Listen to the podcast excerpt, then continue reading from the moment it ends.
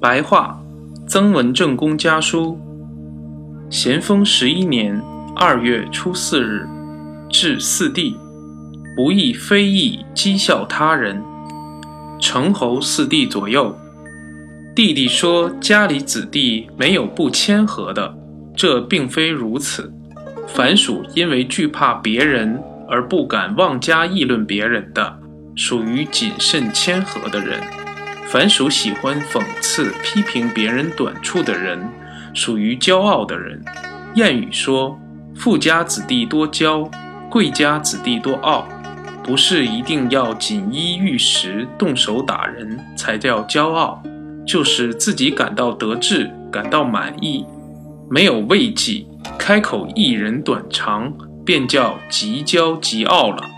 我正月初四日信里说了“戒骄”字，要以不轻易非议，笑讥笑别人为第一要义，借惰字，要以早起为第一要义，希望弟弟常常猛醒，并且告诫子弟。